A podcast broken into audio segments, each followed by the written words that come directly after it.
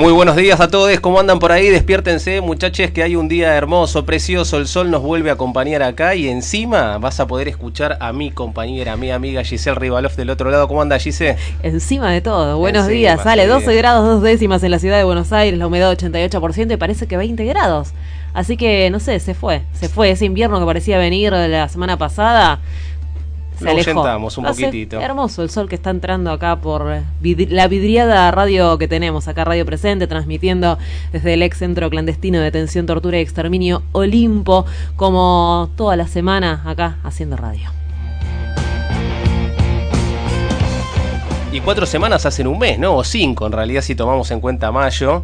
Saluditos al gobierno de la ciudad que parece que no depositó, ¿no? No se, no se da cuenta de que no solamente queda mucho mes después de eh, el sueldo, sino que además ni siquiera depositó en tiempo y forma, al menos a los docentes, el salario y se está sufriendo, ¿no? Obviamente esto, pero lo cierto es que decíamos, cinco semanas hacen un mes y hacen eh, a un cumpleaños de Despertate Che, así que una, un autobombo de alguna manera y hoy va a ser un programa de bastante autobombo porque la verdad es que venimos con un festival este sábado, acá es un festival para eh, contra los ajustes neoliberales, alegría y organización. En definitiva, esa es nuestra consigna en general en la vida y por supuesto también en las actividades que se realizan acá. Así que en un ratito les vamos a estar contando todo lo que va a haber, pero ya si tenés el calendario a mano, el celular, lo que sea, anda agendándote porque este sábado a partir del mediodía de las 12 acá en el Olimpo vas a poder estar compartiendo y disfrutando de grandes espectáculos musicales. Bien, te contamos lo que va a estar sucediendo en las calles en el día de hoy para que te organices más que nada. Por favor.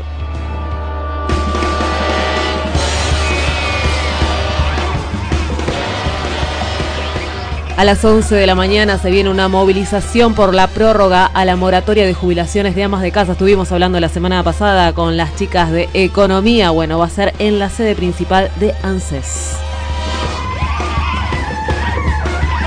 11 de la mañana también, bajo el lema Ni una trabajadora de prensa menos, feministas de todos los ámbitos acompañarán a la Asamblea Feminista de Telam, que esta asamblea se realizará en el marco de las acciones del 3 de junio en la puerta de la Cámara Nacional de Apelaciones del Trabajo, donde trabajadores y trabajadoras acampan desde el día viernes. Esto es en La Valle al 1500.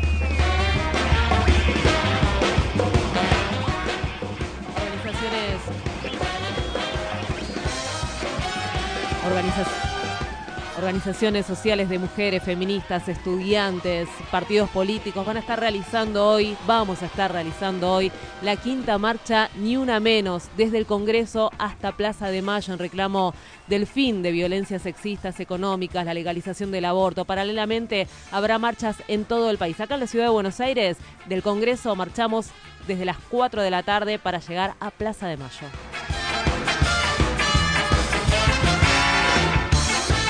Como todos los lunes recordamos que hay nuevas audiencias en juicios por delitos de lesa humanidad cometidos en el marco, por ejemplo, de la causa operativo Área 212, esto es en la ciudad de Santa Fe. También hay una nueva audiencia por juicios de delitos de lesa humanidad en el marco de Mansión Seré 3. Acá están en la etapa de testimonios, esto es en los tribunales de San Martín, y también en la megacausa ESMA 4 que se está dando en los eh, tribunales federales de Comodoro Pi, aquí en la ciudad de Buenos Aires.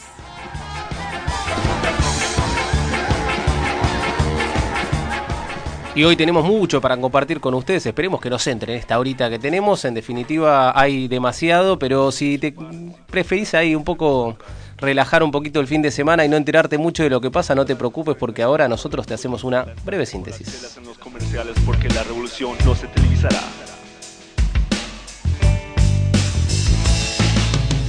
La revolución no será patrocinada por Xerox en cuatro partes sin comerciales. La revolución no te mostrará fotos de Fox sonando una trompeta, lidiando una carga por parte de López Obrador, ahumada, el niño verde para escuchar discos de Molotov confiscados de un santuario de Tepinto. La revolución no se televisará.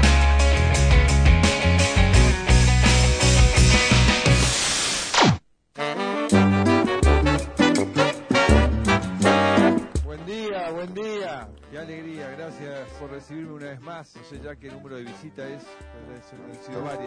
En el circo de la realidad, solo hay reflejos de la realidad.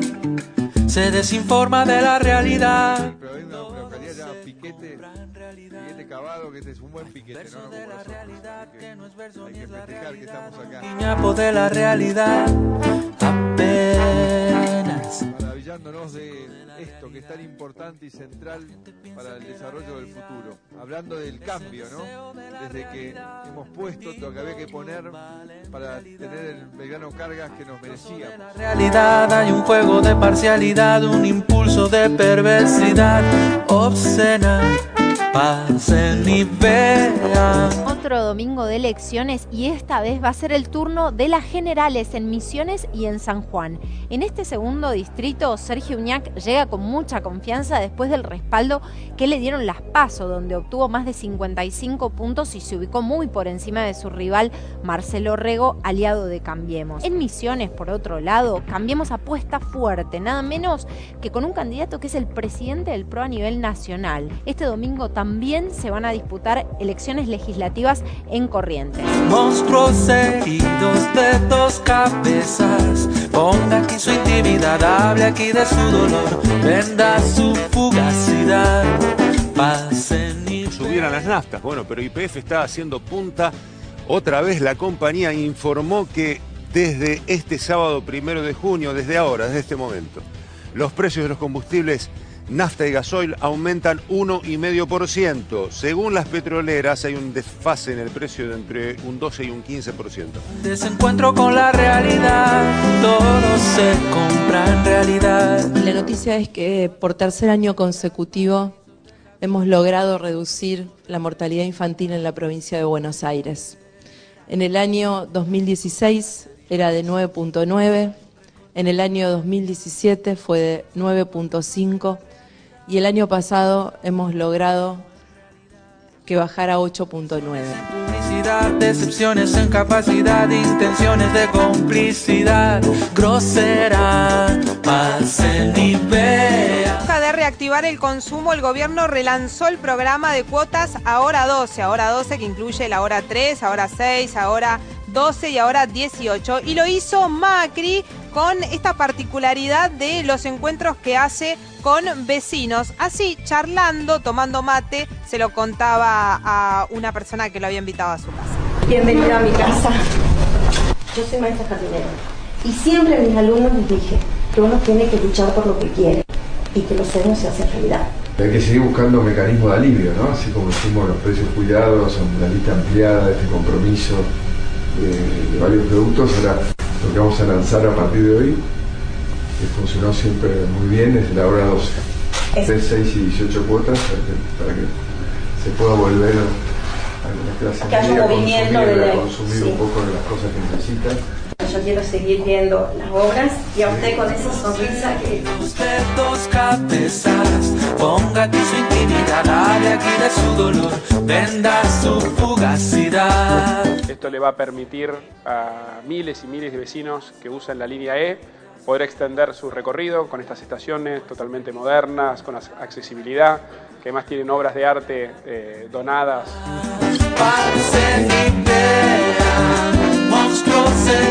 Pasen y vean, monstruos heridos de dos cabezas, ponga aquí su intimidad, hable aquí de su dolor, venda su fugacidad.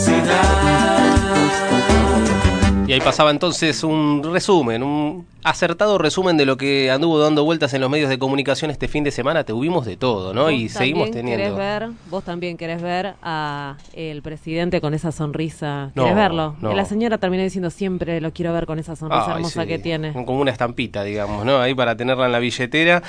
No sé cuánto será, lo cierto es que venimos en ese tren electoral, ¿no? Este año ya hay- hubo de todo en este circo de la realidad, hubo inauguraciones que después vamos a estar este, profundizando un poquito más. Hay también, por supuesto, elecciones que sucedieron este último fin de semana y que van a seguir, porque 2019 en su completitud es eh, un año cargado de eh, decisiones electorales y en ese sentido hubo tres provincias, como bien lo nombraban ahí la periodista, no tengo el nombre, pero bueno, fue muy acertado lo que planteó. En principio hubo elecciones en San Juan, en Misiones y en Corrientes de diverso tipo, en algunos casos de gobernador, en otros elegían senadores, diputados provinciales, pero bueno, en definitiva terminan funcionando como un buen sondeo, o por lo menos eso es lo que todos tratamos de interpretar. Bueno, ¿qué están diciendo estos últimos En principio, cada fuerza política, cada uno de los candidatos a presidente van a poder este, hacer su propio balance. Si vamos a los números concretos, tenemos que ganaron los oficialismos en ambas, en las tres provincias. Son provincias que en definitiva en lo que son los números globales tampoco mueven el amperímetro a un gran nivel. Digo, en San Juan, por ejemplo, que es una de las provincias que más aparecen hoy, sobre todo eh, como uno de los grandes ganadores de este fin de semana. Hablamos de Sergio Uñac, un candidato del PJ, un histórico, sacó más del 60% de los votos, pero bueno, son 800.000. Digo, para que nos demos una idea y sin digamos, quedar como porteños agrandados. La comuna 7, que es Flores, y Parque Chacabuco, tiene 200.000 personas. Digo para que entendamos un poco de qué estamos hablando cuando hablamos de estas elecciones, pero lo cierto es que ahí eh, se ha impuesto el PJ, al igual que en Misiones, y son partidos que, sobre todo en Misiones también, bueno, van mutando, digamos, no son esos oficialismos eternos en muchos casos que van mutando y van eh, midiendo cómo viene el viento para ver cómo se ubica. Uno de esos candidatos había dicho que le gustaba la fórmula Fernández Fernández. Sí, depende en qué momento lo agarres, digamos, ¿no? Porque, Ah. por ejemplo, si hablamos de Uñac, lo dijo, en realidad antes de estas elecciones y antes de que exista Fernández Fernández, dijo me gusta Roberto Labaña. Claro. Pero bueno, cuando en realidad después la fórmula y Cristina, por eso de cuando hablábamos en su momento de la decisión de Cristina, uno puede decir, bien, fue una decisión que pateó el tablero, sobre todo hacia arriba. Hacia abajo, bueno, hay que ver, digamos, ¿no? qué cosas se cambian en términos de qué es lo que uno puede aspirar a que haga la próxima presidencia. Lo cierto es que pateó el tablero hacia arriba porque a todos aquellos candidatos del peronismo que andaban por ahí intentando generar una alternativa a que Cristina sea la candidata, bueno, los dejó un poco más cómodos, porque esto es lo que viene sucediendo desde entonces. Repetidamente distintos gobernadores vienen diciendo, che, vengan todos al peronismo, es decir, la fórmula del PJ viene de alguna manera afianzándose en Les Fernández o por lo menos en una interna que obviamente los contemple. Entonces, si Massa se quiere presentar, venite una interna y si no, negociemos por desde adentro. Y lo mismo es lo que está planteando Uñac ahora. Bueno, la baña terminó quedando este fin de semana como un candidato outsider de ese peronismo y acorralan un poquito a lo que sería alternativa federal en eso. Entonces, de alguna manera, si uno puede leer los resultados, son, y en principio, desde el peronismo dicen, Uñac ganó y fortalece a Ale Fernández. Eh, lo mismo sucedió en, en Misiones y en este caso con el, eh, con el candidato Herrera Aguad que también sacó números estrambóticos, digamos, ¿no? con muchísima diferencia y el gobierno puede de alguna manera mantenerse en pie con lo que pasó en Corrientes, donde también ganó por gran diferencia Gustavo Valdés, candidato de la UCR, pero claro, si uno lo lee más entre líneas, vamos a ver que... eh, ¿Cómo, se, cómo, ¿Cómo te podrías imaginar que se llama el partido que ganó si uno dice, bueno, es un partido del oficialismo? ¿Qué palabras debería tener? Viste que cuando uno saca una lista, además de tu nombre, decís, bueno, también registro estas para que no me pongan el mismo nombre de otra fuerza y, y me robe votos. No sé, ¿qué debería haber? ¿Qué palabras se asocian en general a Cambiemos? Eh, eh, para, ¿cuáles son? Eh, po- podemos y Podemos. Ahí va, Podemos y Podemos. Me gusta Eh, ese partido allí, ¿eh? Sí. Ay, qué difícil. Algo con el cambio podríamos estar, claro, ¿no? ah, pero ya está cambiemos, por eso no se me ocurrió. Cam- Bueno, pero ponele, ¿no? Uno Ah. jugaría un poco con eso. Sí. Sí, se puede, si ¿Y qué uno pasó? quiere, ¿no? Bien. Encuentro por corriente se llama. Opa, No suena muy, Sabatella. ¿no? Sí. Sabatella agarrándose los pocos pelos que le, que le quedan, digamos, Sí. ¿no? Bien, bueno, en esa lógica damos una idea también de esto, ¿no? No hubo eh, en general en la previa ni en lo posterior eh, un saludo afectuoso del gobierno, digo, no hubo dirigentes de la plana nacional que estuvieran dando vueltas por corrientes previo a las elecciones. Después sí, cuando ganó dijo, sí, tenemos que seguir profundizando el cambio, digo, ¿no? El gobernador, pero en definitiva en la previa y hasta te diría en la todo lo que fue el armado de estas ¿se elecciones fue corriendo un poquito? y lo que podamos alejarnos un poco más. No, no, no. Entonces uno dice, ¿en cuánto se acopla eso a lo nacional? Bueno, eso es lo que está en vista, digamos. Las Nos elecciones. ponemos en un lugar que nos entienda demasiado. Que de Exactamente. repente podemos ubicarnos según lo que va sucediendo, ¿no? Efectivamente. Camaleónicamente. Así es, así es. Entonces uno dice, bueno, depende de la etapa del diario que leamos hoy, vamos a ver un triunfo categórico de alguna de las dos fórmulas que de alguna manera se vienen Creo presentando. que es lo más divertido de, la- de las elecciones que a mí me embolan bastante. Porque todos los discursos sabemos que quedan como medio, son superfluos, no sé cómo decirlo, pero creo que lo más interesante es saber el tratamiento que le dan los medios, ver esto que estás diciendo. Por eso digo, revisen las tapas hoy y van a ver que depende cada diario, van a darle un lugar preponderante al candidato que mejor les, le- le- les venga en su lectura política. Lo cierto es que digo, hay candidatos para todos los gustos y en ese sentido habrá que esperar. Se vienen dos elecciones donde el oficialismo va a sacar un poquito más de aire. Hablamos de Jujuy y de Mendoza, ambas con radicales a la cabeza, ambas con radicales que, o por lo menos Cornejo, que es la figura más fuerte dentro del radicalismo, que más allá de que ya en la convención dijeron sí, apoyamos a Cambiemos y todo, era el que había dicho, che, a ver si Macri se baja. Bueno, ese es el radicalismo que también saludó Gustavo Valdés cuando, ganó ahora este último fin de semana, digo, el gobernador de Corrientes. Así que por lo pronto hay que esperar, pero de alguna manera lo que sí se consolida es que se va a una polarización real en términos de que eh, con la decisión de Les Fernández y sobre todo de Cristina de quedar como vicepresidenta, el guiño es al PJ de ir unidos. Y eso es lo que de alguna manera vienen manifestando todos los gobernadores que vienen siendo reelegidos o por lo menos que vienen teniendo el voto. Así que de alguna manera el capítulo electoral este fin de semana se sintetiza en eso. Habrá que ver, volveremos a hablar cuando sucedan los comicios en Jujuy y en Mendoza.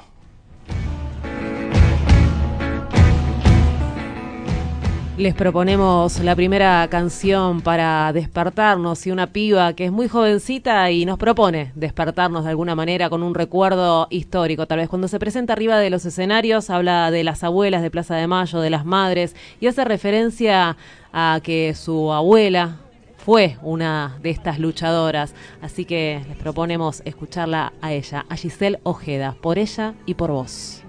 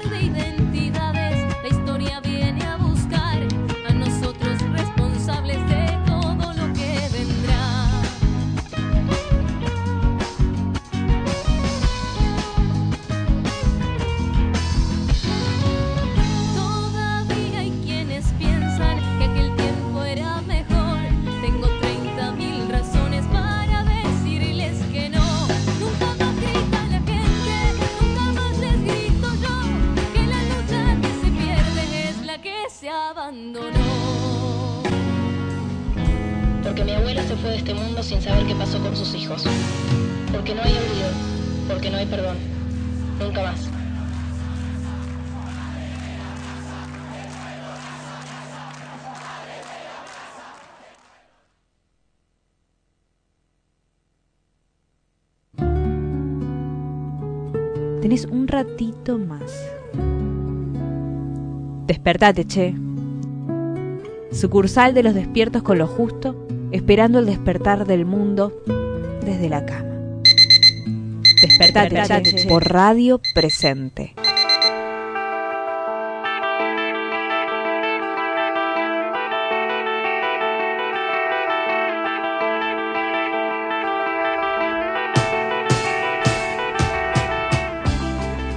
Ayer fue un nuevo aniversario por la masacre de Pergamino. Se cumplieron 27 meses pidiendo justicia por los siete. Hablamos de Sergio Filiberto, Alan Córdoba, John Claro, Fernando Latorre, Federico Parrota, Juan Noni Cabrera y Franco Paco Pizarro. Siete pibes asesinados en un incendio en la comisaría primera de Pergamino el 2 de marzo de 2017. Siete pibes asfixiados luego de sufrir laceraciones del fuego durante una hora mientras los uniformados no hacían nada para rescatarlos. El próximo 2 de septiembre va a comenzar el juicio oral y público. Hay seis ex policías imputados. Vamos a escuchar a Cristina, mamá de Sergio Filiberto. Estamos muy cerca del juicio oral y público, que será a partir del 2 de septiembre hasta el 7 de octubre de este 2019, a dos años y medio del hecho, con seis imputados, siete víctimas fatales y 12 víctimas sobrevivientes. Se llevará a cabo en la sala de audiencias de la Cámara de acá de Pergamino, este, que tiene eh, solo 50 localidades. Por eso la jornada de, de este día 2 hicimos una mateada para juntarnos y poder juntar firmas y demostrar que hay gente que quiere acompañarnos en el juicio, que hay gente que cree que nuestro reclamo de justicia es justo y es una manera también de reconocer que lo que pasó en nuestra ciudad el 2 de marzo del 2017 fue una masacre. La masacre de Pergamino, le decimos. Lamentablemente, meses después hubo otra masacre, la de Esteban Echeverría, que se cobraron 10 víctimas nosotros decimos que no son hechos aislados. A lo mejor en un primer momento no eh, tener idea de lo que pasaba, o sea, como mamás dedicadas a las cosas de nuestro hogar, por ahí no, no prestábamos demasiada atención a lo que pasaba en, el resto. Y, hoy, a 27 meses de la masacre, aprendimos que está pasando lo mismo, que, que, es una forma sistemática que tiene el Estado para disciplinar a la sociedad. Este, a veces pensamos que, que las leyes están hechas nada más para encerrar solo a la gente de la periferia, meterlos como si fuesen en un depósito de trastos viejos, donde no importa cómo estén, donde abunda las malas condiciones, donde no se respira ni un poco de humanidad y no hay tampoco ni una pizca de dignidad para esa gente. Por eso nuestro reclamo sigue siendo justicia, pero para los que quedan, porque a veces decimos los jóvenes nuestros están en peligro. Los uniformados, las fuerzas de seguridad gozan de impunidad. La ministra Bullrich, con sus dichos, que no considera que lo que hacen es delito, lo justifica como que están ejerciendo su labor. No creo que matar sea su labor, ya que la Constitución no te contempla la pena de muerte. Y para todos, las distintas formas que tiene, gatillo fácil, desaparición forzada, cuando llevan chicas para la trata y después no las encuentran, sabemos que son distintas formas que tiene. Lo que antes era en, época de dictadura, detenidos, desaparecidos, detenidos y los vuelos de la muerte, hoy es gatillo fácil y, son miles de otras maneras que tienen para disciplinarnos. Antes de una bala siempre hay un dedo acusador y eso es lo que debemos cambiar. El prejuicio y el estigma mata.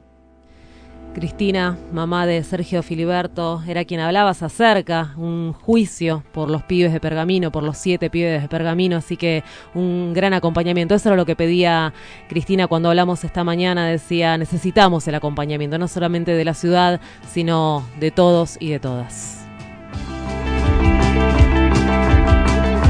Y hace un ratito en, la, en, el repaso de las movilizaciones del día comentábamos justamente de la asamblea feminista que se va a realizar en un ratito ahí por Telam, en eh, las puertas de los tribunales porque hay una situación eh, doblemente compleja en principio obviamente siguen eh, en la posibilidad de que vuelvan a ser despedidos no una cosa realmente increíble en la Argentina no que después de que la justicia haya fallado bueno obviamente hay una cantidad de vericuetos legales que permiten que hoy en día los trabajadores de Telam vuelvan a estar eh, en vilo sus puestos de trabajo y en el medio por supuesto también se da esta iniciativa en el medio de lo que es el ni una menos el 3 eh, de junio con lo cual nuestra intención es conversar con sus trabajadoras. Ni una trabajadora de prensa menos es el hashtag, en definitiva, con el que se está intentando instalar este tema. Y nosotros acá, para difundirlo, tenemos a María Laura da Silva, que es delegada del CIPREVA en Tela. Muy buenos días, María Laura, ¿cómo estás? Hola, muy buenos días. Muchas gracias por la comunicación. Gracias a vos. En principio, contanos un poco por qué una asamblea feminista hoy. Bueno, en el día de hoy, eh, una fecha eh, tan cara para el movimiento feminista, eh, las trabajadoras de TELAM en, organizadas en asamblea decidimos hacer bueno nuestra asamblea acá en las puertas de la Cámara Nacional de Apelaciones del Trabajo, a raíz de justamente esto que bien explicabas en, la introducción, de que nuevamente nos encontramos en una situación de riesgo total eh, ya que por decisión del juez Arias Rivert, en donde estaban todas nuestras cautelares de reincorporación, eh, tomó la decisión de enviar a sorteo todas las cautelares, con lo cual tenemos nueve expedientes de reincorporaciones diseminadas en distintas salas. En ese marco, eh, desde el movimiento feminista se planteó eh, realizar una asamblea en la puerta de la Cámara de Apelaciones del Trabajo justamente para exigirle a los jueces eh, sobre todas las cosas independencia judicial. Nosotros ya tenemos un fallo de, de segunda instancia que, habilitó los las cinco primeras reincorporaciones el año pasado. eh, y para sobre todas las cosas para denunciar lo que implica que se acallen las voces de los medios públicos para la cobertura de la agenda feminista, ¿no? Recordemos que han despedido a todas las periodistas eh, feministas con perspectiva de género que, que cuenta la agencia actualmente. Esas compañeras han sido reincorporadas y hoy nuevamente se encuentran en una situación de riesgo total. María Laura, en este último año y sobre todo en el último tiempo eh, han circulado imágenes que muestran también la decadencia planificada de alguna manera, ¿no? De, de lo que es la agencia. ¿Cómo la podés sintetizar? Bueno, sí, efectivamente, hoy tenemos una agencia con un servicio informativo deficitario, eh, con unas oficinas montadas en Tecnópolis, eh, donde están eh, acobachados los, los jefes periodísticos, mandando por WhatsApp eh, las órdenes de cobertura, con la complejidad que se implica no tener el cara a cara entre el periodista y el editor para realizar las coberturas, con lo cual hay un montón de notas que se terminan eh, cayendo producto de, eh, bueno, esto, estar a la espera de que se te conteste un WhatsApp, de que se conteste, que se lea un WhatsApp, de que no te envíen eh, los móviles para salir a hacer las coberturas. Bueno, en fin, un sinfín de, problemas que de logística, administrativos y sobre todo las cosas de una decisión política de, de hacer eh, tener un malo un mal servicio informativo de la agencia Telan. Estas, estos personajes nos quisieron vender que venían a instalar la BBC eh, de América Latina y la realidad es que hoy tenemos una agencia eh, vaciada y que el, el poco material que eh, sale, el poco material informativo que sale es producto del esfuerzo de los trabajadores que día a día continúan eh, trabajando para mantener la calidad informativa que históricamente tuvo la agencia Telam, ¿no? Ahora, ¿cómo es también esto, no? Eh, intentar de alguna manera mantener en pie una agencia histórica y clave para lo que es el periodismo en Argentina y por otro lado tener media cabeza pensando si mañana volvés a laburar. ¿Cómo es esa, esa práctica concreta? Bueno, y es muy difícil porque eh, literalmente nos desorganizaron la vida. Vos pensás que estamos, tendríamos que estar en este momento realizando coberturas y estamos acá en la puerta de la Cámara eh, de Apelaciones del Trabajo, eh, minuto a minuto viendo si no, no sale alguna sentencia desfavorable por parte de estos jueces. Nosotros lo que estamos pidiendo es que las cautelares vuelvan a la sala original de la que fueron sacadas unilateralmente, insisto, por el juez Arias Rivert, eh, y, que, y que hoy estamos en riesgo porque se puede tener un tratamiento diferencial en cada sala. Digamos, eh, cada expediente en particular. Entonces, imagínate que eh, vivir día a día con este nivel de incertidumbre con la que venimos atravesando ya más de 11 meses. El 26 de junio de este año cumplimos un año de, te diría, el peor conflicto en la historia del gremio de prensa con despidos masivos como, como nunca antes se vio en, en nuestro gremio, ¿no? A su vez, en el medio, digo, un conflicto que por suerte pudo tomar eh, mucha difusión y sobre todo también mucha solidaridad. Hoy se contá un poquito quiénes van a juntar en un rato eh, en esa asamblea.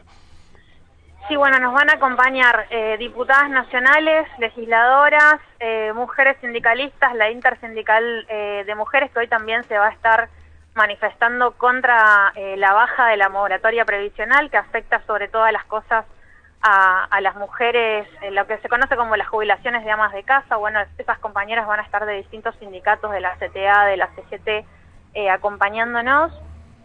Eh, además también eh, estará la campaña nacional por el derecho al aborto, que también durante todo el año pasado nos han acompañado y hoy, hoy van a estar aquí presentes también expresándonos su solidaridad. Las coordinadoras del movimiento Ni Una Menos, que bueno, hoy estaremos marchando todas juntas también en las calles durante la tarde. Actrices argentinas, artistas, deportistas también por la igualdad y la equidad de género.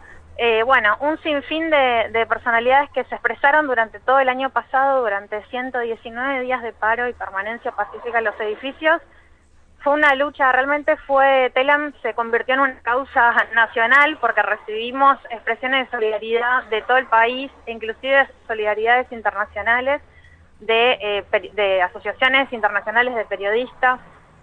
Bueno, eh, un poco todo eso se va a expresar, ese- esa gran marea feminista se va a expresar hoy aquí en la puerta de Telam para que también los jueces eh, comprendan lo que significa acallar las voces de, la agencia pública eh, para la agenda feminista que hoy, que hoy estamos eh, militando cada una de nosotras desde las trincheras que nos tocan en las distintas redacciones, ¿no? Mariela, eh, perdón, María Laura, te hago la última. Eh, hace, estamos, eh, digamos, ya en plena carrera electoral y eh, es interesante también conocer, ustedes tuvieron la posibilidad de hablar con algunos candidatos o con qué candidatos pudieron hablar y qué posición sobre Telam se encontraron.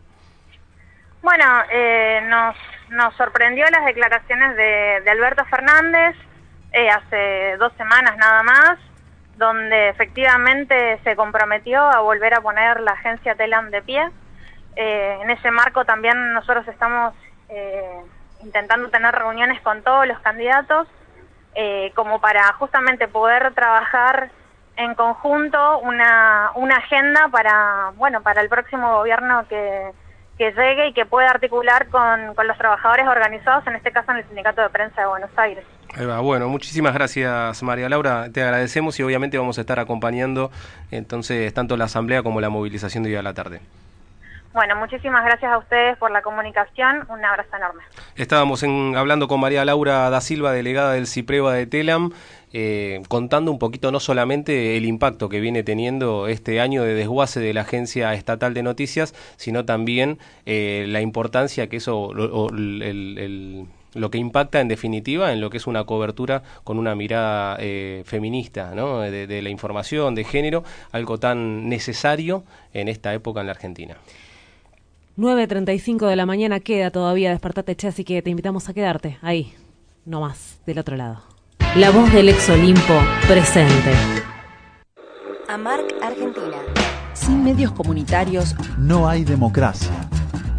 Desde la Asociación Mundial de Radios Comunitarias, AMARC Argentina, exigimos la democratización en la distribución de la pauta publicitaria oficial.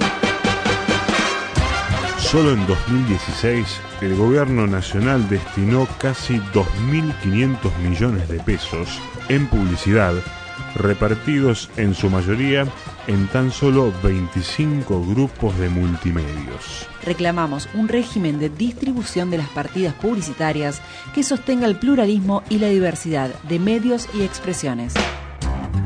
Asociación Mundial de Radios Comunitarias. AMARC Argentina.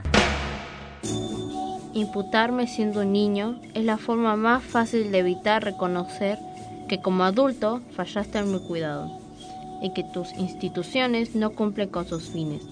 y que la sociedad que has creado no tiene futuro. No a la baja de edad de imputabilidad. No a la baja de edad de imputabilidad. Prohibido.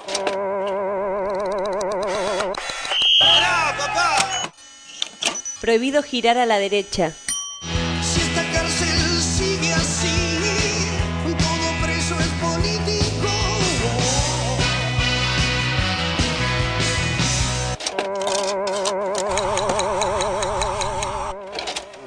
Radio presente.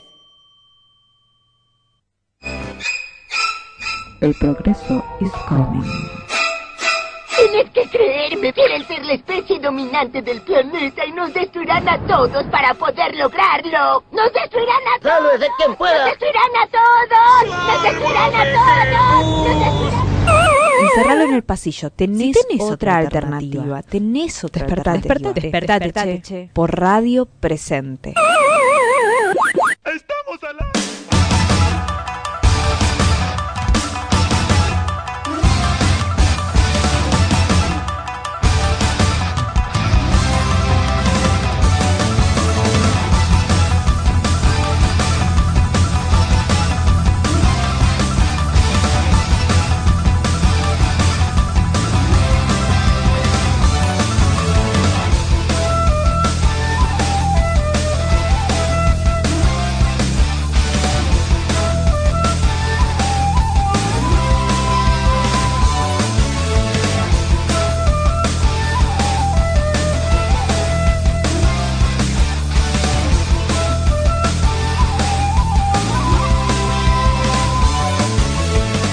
En el Circo de la Realidad hace un ratito escuchábamos un poquito de lo que fue o de lo que iba a ser la inauguración de las tres estaciones de subte. Nos metemos acá en la ciudad de Buenos Aires un cachito porque, claro, eh, dentro de lo que son y van a ser las noticias que andarán circulando en el día de hoy está, por supuesto, la inauguración de estas tres estaciones de la E. La línea más castigada, la más rezagada, la que mayores quejas tiene de los usuarios y la que en este caso va a ser la última que va a tener una extensión porque en definitiva se han abierto las tres nuevas estaciones que la va a hacer llegar hasta Retiro, es decir, de Plaza de los Virreyes hasta Retiro.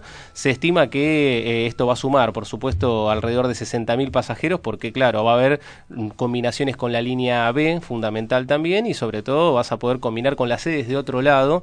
Y amerita ciertas reflexiones porque, por supuesto, en general uno en cada inauguración escucha frases sueltas, caras sonrientes, flashes y eh, balances altamente positivos, sobre todo, obviamente, de los funcionarios que cortan las cintas. Y acá desde Despertate Che queríamos por lo menos hacer hincapié en algunas cuestiones. En principio, la primera tiene que ver con que estas inauguraciones van a ser las últimas en muchos años, algo que no pasaba desde hace casi medio siglo, es decir, desde hace 50 años que no pasaba que no había ninguna estación, ninguna obra eh, en marcha vinculada al subte, a su eh, extensión. Estamos hablando de el principal medio de transporte o al menos el que debería ser el principal medio de transporte en ciudades tan importantes como la ciudad de Buenos Aires eh, para también hablar de lo que es una planificación urbana, de lo que es una planificación en transporte, con lo cual ya hay un punto interesante. Pero además, si nos centramos en lo que tiene que ver específicamente con las tres estaciones de la E, nos vamos a dar cuenta de que sirven para sintetizar un poquito lo que es un derrotero de lo que es la gestión privada alrededor del subte, porque este año se cumplen 25 años desde que Metrovías está coordinando, gestionando lo que es el servicio subterráneo de la ciudad de Buenos Aires y eh, el balance está claro, no cada uno de nosotros lo tiene, ¿no? Viajamos como ganados, se suele decir, eh, viajamos realmente mal, pésimo, y gran parte de esas explicaciones están no solamente en esta empresa concesionaria. Había una campaña, no sé si te acordás, en un momento. ¿Cómo era? Eh, viajo como el orto, ¿no era? Viajo como sí, yo quería ser un poco más cuidadoso, pero No, me parece. Pero no lo estoy diciendo yo, era una campaña. Muy bien, perfecto. Fue entre comillas, entonces lo que dijo G recién. Pero efectivamente, todos viajamos así en el subte. Y la realidad es que para que se den una idea, las estaciones de la E llegan con 25 años de demora. No llegan ni con uno ni con dos. Digo, fue una promesa que hizo Metrovías cuando se hizo cargo del subte en el año 1994. Por supuesto, estas cosas fueron pateadas permanentemente hasta que después en el 2002 el Estado terminó a partir de la emergencia ferroviaria, diciendo, bueno, tranqui, todo lo que vos no invertiste y dijiste que ibas a invertir, lo vamos a hacer nosotros. Y por eso es que hoy en día llegamos también a un subte en el cual está gestionado por una empresa privada que gestiona como ya lo hemos visto, pero que eh, básicamente está sostenida permanentemente por el propio Estado, porque es el Estado el que paga los nuevos coches o los viejos, es el Estado el que en definitiva también eh, paga lo que son todas las obras civiles, las obras de ingeniería para la ampliación del subte, es el Estado el que eh, pone a punto o no las estaciones y lo que implica en ese sentido la pregunta básica que eh, recae es, ¿y entonces Metrovías para qué está? ¿De qué se ocupa? Bueno, hoy en día se ocupa de la gestión de operaciones, eh, es decir, de poner en movimiento los trenes. Le fueron sacando desde el traspaso en 2002 una cantidad de funciones que tenían que ver sobre todo con eh, la posibilidad de vender publicidad en el subte, cosa que Metrovías lo supo explotar muy bien y que este gobierno lo ha abandonado, por lo menos lo utiliza para un beneficio propio, es decir, lo único que vemos sobre todo son afiches de ahí, pero digo, para que nos demos una idea, este año se vuelve a discutir la concesión del subte, es decir, qué va a pasar, si debería o no volver a gestionar eh, por parte del Estado, si va a seguir privatizado, por supuesto, el gobierno lo que está impulsando es que vuelva a, a mantenerse o Metrovías o cualquiera de otras empresas que, para que se den una idea, son empresas estatales que vienen del extranjero, es decir, del Metro de París o el de Alemania, que están interesadas en hacerse cargo del subterráneo de la Ciudad de Buenos Aires. El único que no tiene ganas de hacerse cargo, al menos de su gestión, es del gobierno de la ciudad. Por lo pronto lo que vienen haciendo es poniendo la plata o frenándolo porque, como decíamos, esta va a ser la última inauguración que vamos a tener en un largo rato. Así que hay pinceladas por lo menos para que cuando escuches las inauguraciones de hoy mm, te preguntes algunas cositas más, sobre todo para entender que por qué eh, el medio de transporte tal vez eh, más desarrollado en las principales ciudades del mundo, acá en la ciudad de Buenos Aires, viene siendo sistemáticamente frenado. Tenés un ratito más. Despertate, che. Sucursal de los despiertos con lo justo, esperando el despertar del mundo desde la cama. Despertate, Despertate, che, che. por radio presente.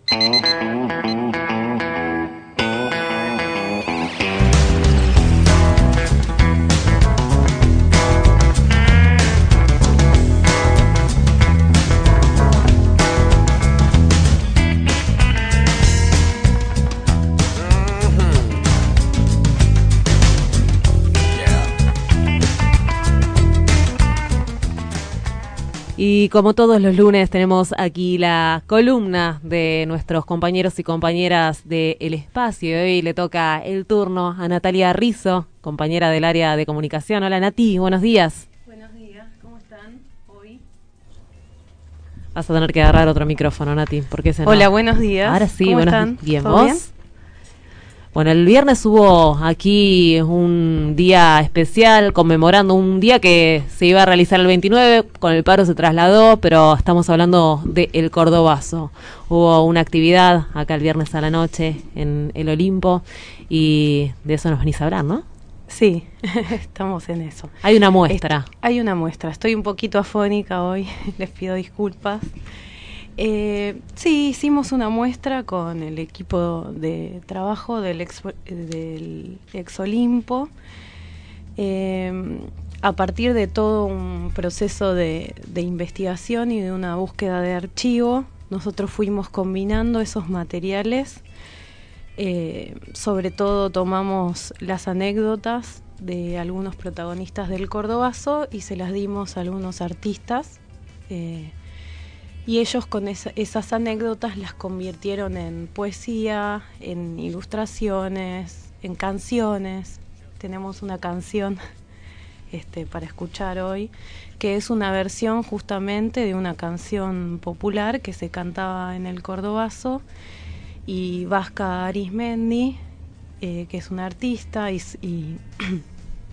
también eh, Ana Celigra, hicieron con, con Vianelio, eh, Celigra Vianello, un dúo, hicieron versiones del tema eh, que las tocaron el otro día en la, en la inauguración y además forman parte de eh, una de las piezas de la sala que es una, un video con entrevistas a protagonistas del Cordobazo. Natalia, ¿por qué, por qué eligieron, Natalia, la- las anécdotas? Algo ¿Por qué, perdón, ahí, eh, ¿por qué eligieron las anécdotas como punto de partida? Sí. Algo de, de los que nos viene sucediendo a algunos en, en lo que son las visitas guiadas al ex centro clandestino de detención, a lo que nosotros llamamos el pozo, es que hay determinado material sensible, eh, como es eh, las poesías que usamos del viejo Guillermo, de un compañero sobreviviente, que cuentan eh, esas poesías, relatan a compañeros en determinados hechos de resistencia. Nos dimos cuenta que esas experiencias nos hacían conectarnos eh, de una manera, eso, más sensible con, con el público, con los chicos que, que vienen a las visitas. Eh, por eso elegimos las anécdotas, ¿no? Es como un modo más concreto, concentrado, de contar un montón de, del contexto histórico, ¿no? De, de qué es lo que estaba pasando. Por ejemplo, hay, hubo, digamos, hay fotos muy famosas del Cordobazo donde se ven Citroën prendido fuego, eh, o se ve el, la planta de Xerox prendida a fuego, ¿no? Y esas anécdotas que tienen que ver con cómo llevaban a cabo esos hechos, los compañeros que los vivieron, nos muestran también, por ejemplo, en ese caso puntual, la bronca que había eh, con, con las empresas imperialistas, ¿no? Y uno de los puntos fuertes del Cordobazo es el sentimiento antiimperialista que había en la sociedad organizada y en la sociedad en general, ¿no? Eh, bueno, por eso es el tema de las anécdotas, que hay, hay varias y están ahí ilustradas cuando vengan a verlas. Uh, queremos algunas, eh. Al- alguna, ahí ya tiraste alguna en relación a las empresas, que está buenísimo, ¿no? Porque fue muy puntual, ¿no? El, el- el- el ataque que hubo, por lo menos los incendios que se realizaron no fueron así al azar, sino que fueron a estas grandes empresas, pero después te vamos a pedir alguna, tenemos Bueno. alguna musicalizada ya por lo que adelantaste, pero, pero sabemos también que, que a todos nos gusta oír algunas buenas anécdotas. Nati, ¿querés contar así resumidito qué es el cordobazo? Bueno, sí. Eh, es muy difícil. Contalo una anécdota, más mira. resumido, ¿no? No, sí. Eh, el cordobazo es, eh, digamos, lo, lo primero que, que me gustaría decir del cordobazo es que el cordobazo es un suceso histórico que abre una etapa revolucionaria en nuestro país que la va a cerrar la dictadura genocida que no es un hecho aislado ni en Argentina ni en el mundo, que hubo este, otros levantamientos, el más, eh, digamos, contundente al que podemos hacer referencia es justamente el mayo del año anterior, el mayo francés, en la ciudad de París, que uno de los puntos más fuertes y novedosos que tiene el cordobazo que viene a traer en la lucha este, de, de la clase obrera es la unidad obrero estudiantil. Eh, una unidad obrero estudiantil que justamente es eh, tiene que ver con eh, lo que vivían esos obreros y esos estudiantes culturalmente en, en la en la ciudad de Córdoba. Hay algunas anécdotas de compañeros que cuentan, que entrevistamos, que cuentan que esos estudiantes, esos obreros, esas familias, digamos, concurrían a ver las mismas películas, dice él, de Berman, que ninguno entendíamos. E- esa es la, la manera que tiene él de relatarlo. Eh, y además que el cordobazo estaba dentro de un contexto internacional que tenía que ver con el fin del boom de la posguerra y cómo eso eh, afectaba también a, las a la clase trabajadora de las potencias mundiales.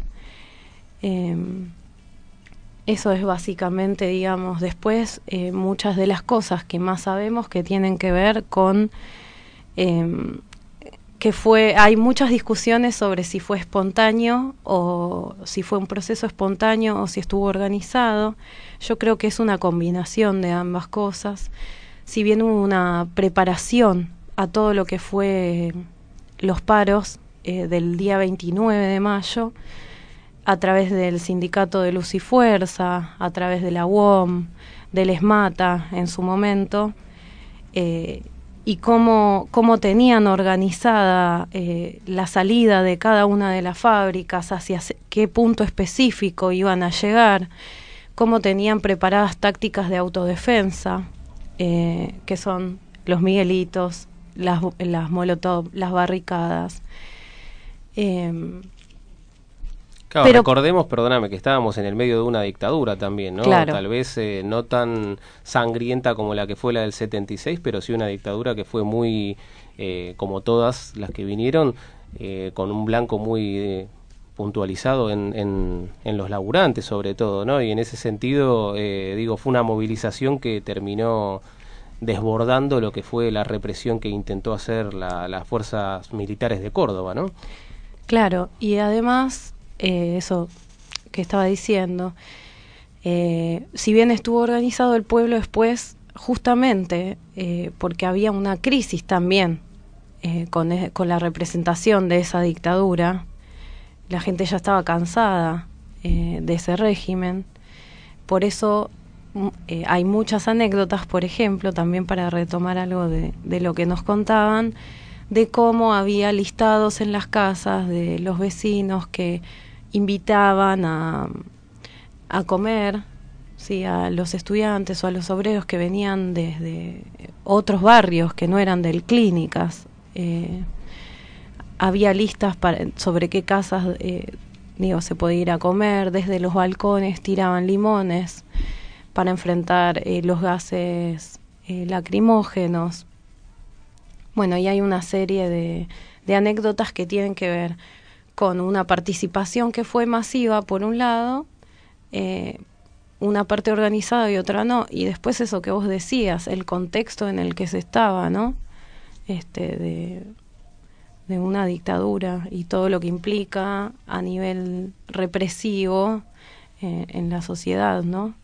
Ahí vos recién hacías referencia al contenido antiimperialista y por ahí cuando uno lee o ve un poco lo que fue esa época, eh, por lo menos vista desde ahora, ¿no? Digo, teniendo en cuenta que además venimos de un paro el 29, que habrá que ver cuánta casualidad o no hubo en esa decisión.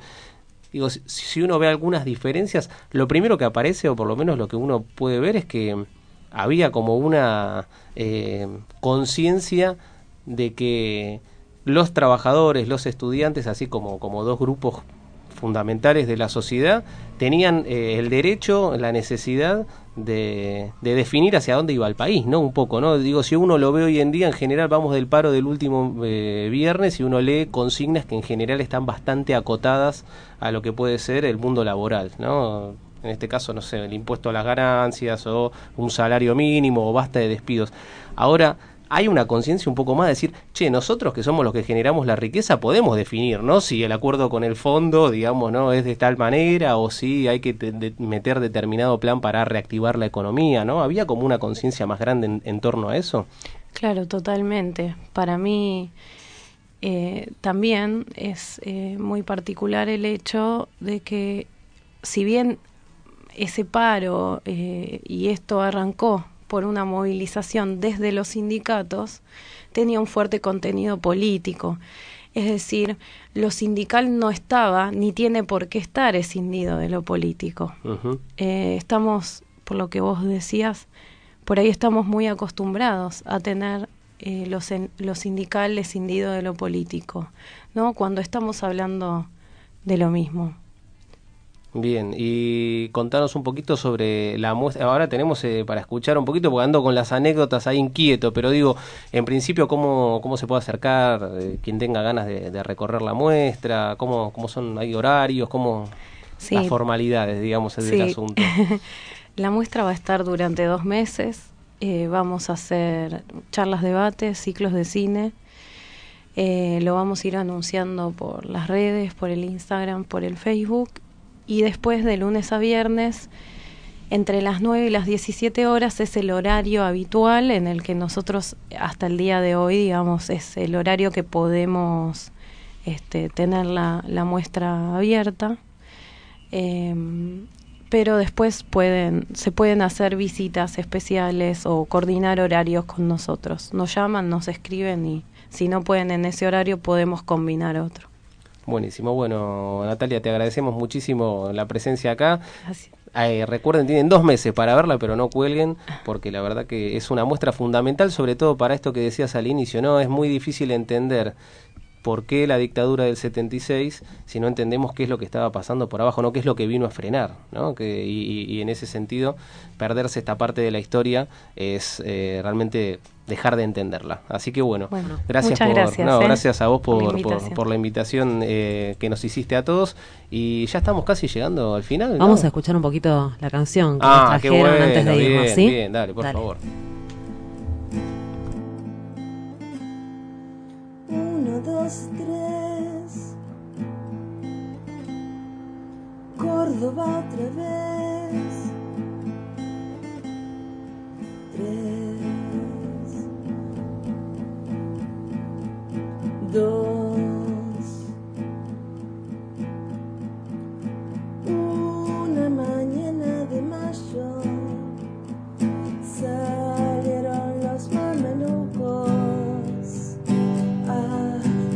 Por el salario y a pedirle al mandatario.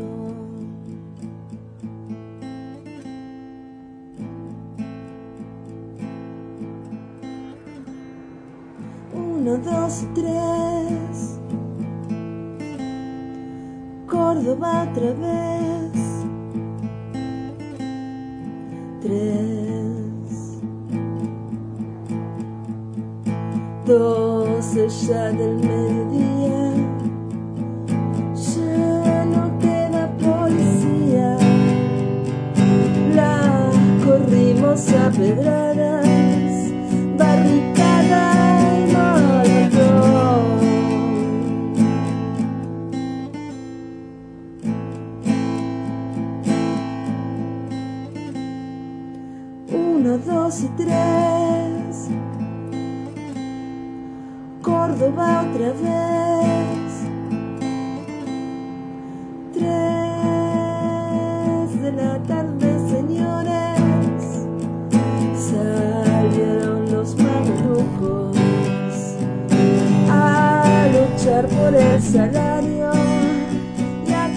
ahora sí, le agradecemos a Natalia Rizzo y nos vamos despidiendo. Antes queremos decir, queremos recordar, como dijimos el principio del programa, se realiza hoy la quinta marcha, ni una menos, que empezó esto en el 2015 con 300.000 personas en la calle, la mayoría de ellas mujeres, con reclamos eh, muy firmes, muy claros. Y mm, acá trajimos algunos carteles eh, que representan cuáles son los reclamos, porque me parece que son claros esas consignas que, que vamos leyendo por las calles y que nos dicen qué es lo que necesitamos.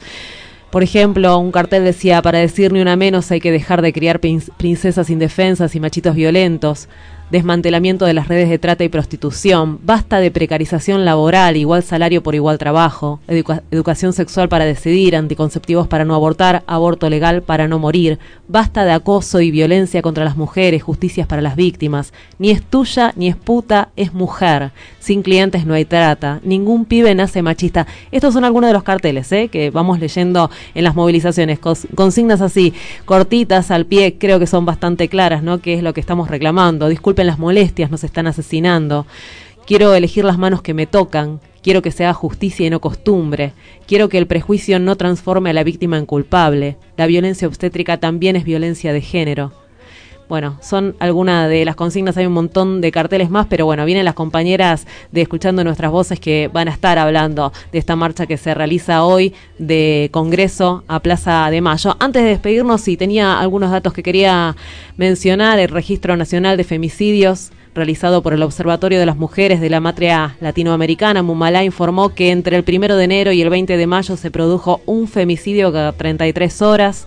En la mayoría de los casos en- registrados, el 39% el femicida fue la pareja de la víctima, las exparejas representaron un 25%, los conocidos un 17% y un miembro de la familia un 11%. Así que bueno, por esto es lo que estamos marchando hoy 17 horas, o no, 16 horas, dijimos bien temprano, de Congreso a Plaza de Mayo. Así que bueno, ahí nos vemos. Nos despedimos hasta mañana, que viene otro Despertate Che. Así es. Dale. Pão, tiqui,